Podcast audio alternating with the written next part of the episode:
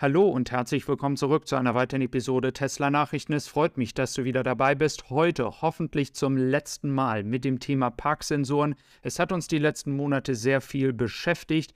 Gestern Abend kam dann ein erster Hinweis. Jetzt haben wir wohl auch schon die Nummer des Software-Updates, mit dem das alles gelöst werden soll. Also starten wir rein und nur zur Info, wir stehen kurz vor den 30.000 Abos. Ich freue mich über jedes neue Abo, um diesen Meilenstein zu erreichen. Und hier verpasst du auf jeden Fall nichts rund um das Thema Tesla. Ja, mit dem Update und unten hat er es nochmal korrigiert, 2022.45.11 wird es dann wohl auch die Lösung geben. Es läuft dann über das Occupancy Network. Es ist so, dass es dann sogar noch besser sein wird als die Sensoren denn das Occupancy Network wird dann auch Gegenstände an den Seiten des Autos erkennen und damit arbeiten und nicht nur mit dem Bereich, der immer eingekreist worden ist, wo die Sensoren sind, weil die können ja auch nicht überall hinschauen. Also das wird vielleicht sogar noch ein Update werden, welches das ganze Thema noch besser macht. Und ähm, es soll dann, wie gesagt, mit diesem Update rauskommen. Andere Accounts berichten schon in Amerika, dass dieses Update wohl schon zu einigen Leuten gegangen ist. Wann das jetzt kommt nach Deutschland ist noch nicht 100% sicher. Wir kennen ja den normalen Ablauf, dass es dann so ist, dass in Amerika viele Updates rauskommen und es dann ähm, kleckerweise, sag ich mal, ähm, dann über die nächsten zwei Wochen dann weltweit ausgerollt wird. Das wäre der Bestfall. Also ähm, es sieht schon mal ziemlich gut aus.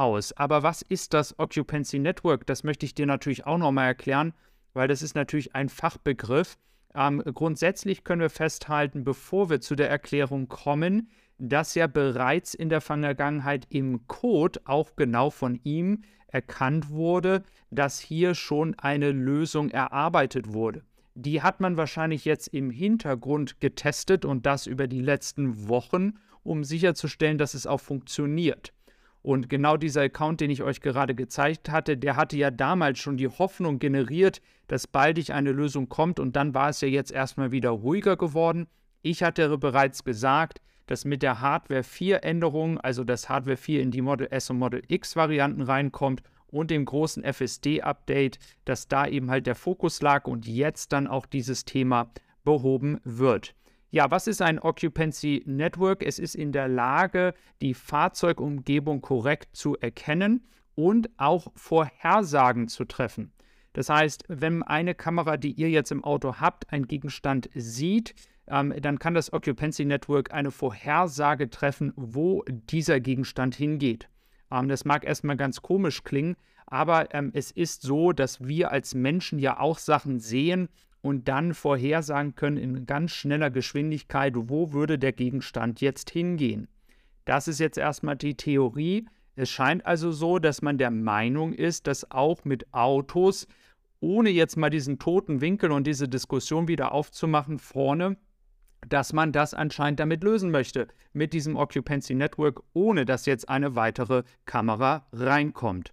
Und wenn du dich jetzt dazu entscheidest, mit diesen Nachrichten einen Tesla zu kaufen oder bereits gerade in der Kaufphase bist oder einen bekommen hast, ähm, über meinen Arbeitgeber Tessie Supply 323 Euro für deine THG-Quote. Du kannst das sogar kombinieren mit 15% Rabatt in den Paketen. Und diese Nachricht, die ich dir jetzt hier im Video gebe, die gab es bereits gestern Abend in meiner Gruppe. Knapp 600 Leute sind dabei, wurden schon informiert. Da bekommst du manche Sachen einfach noch viel schneller und es ist alles kostenlos. Nur als Hinweis, kannst dich mit mir da direkt austauschen und dein Tesla bewerten. Und mit dieser Lösung wird es natürlich jetzt interessant werden, wenn sie dann umgesetzt wird und auch mit einem Software-Update entsprechend auf die Autos gespielt wird, dann werden wir sehen, ob es wirklich das hält, was es verspricht. Und diese, und trotz aller Begeisterung, Vorsicht möchte ich immer noch haben, dass wir natürlich abwarten müssen. Es ist genauso ein bisschen wie mit der Schilderkennung, ist besser, aber noch nicht perfekt. Genau das müssen wir jetzt auch abwarten in Bezug auf das Thema Parksensoren. Aber es ist schon mal eine gute Nachricht. Und wir wissen ja, dass Tesla die Preise gesenkt hat. Viele haben ja darauf hingewiesen, dass das auch mit den Parksensoren zu tun hat.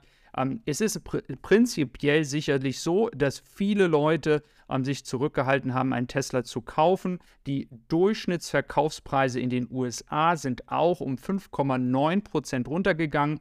Preissenkungen, das Thema hatte ich ja gest gestern schon im letzten Video und auch der Wiederverkaufswert das geht jetzt alles ein bisschen weiter nach unten. Und mit einer Lösung, wenn sie dann tatsächlich da ist, kann man davon ausgehen, dass die Nachfrage, wenn alle, die hier unter den Videos immer so fleißig kommentiert haben, dann wirklich auch einen Tesla kaufen und nicht noch einen anderen Grund finden, jetzt doch keinen Tesla zu kaufen, dann sollte ja in der Theorie die Nachfrage jetzt durch die Decke gehen, wenn nachgewiesenerweise diese Lösung mit den Parksensoren tatsächlich funktioniert. Dann möchte ich noch auf ein ganz anderes Thema zu sprechen kommen. Es erinnert mich ein bisschen an General Motors oder auch GM genannt in Amerika. Jetzt hat man ja ein Konzeptauto für 25.000 Euro vorgestellt in der Einstiegsvariante und jetzt kommt der nächste Bericht. Man möchte doch schon 2026, 2027 mit einem Einstiegsvariantenauto von 20.000 Euro auf den Markt kommen. Ich bin ja sehr begeistert, dass VW so voll in die Elektromobilität geht, aber da muss man sich so ein bisschen die Frage stellen, ist das überhaupt realistisch? Und ja, ich unterstütze jedes deutsche Unternehmen, welches den Weg in die Elektromobilität geht. Ich halte es aber anhand dessen, was ich jeden Tag erlebe und lese und mir angelesen habe, als äußerst unrealistisch, dass es möglich ist. Und da wird man dann vielleicht doch wieder zum Ankündigungsweltmeister. Und das sehe ich eher nicht so positiv. Und wir kennen das eben halt auch schon von GM.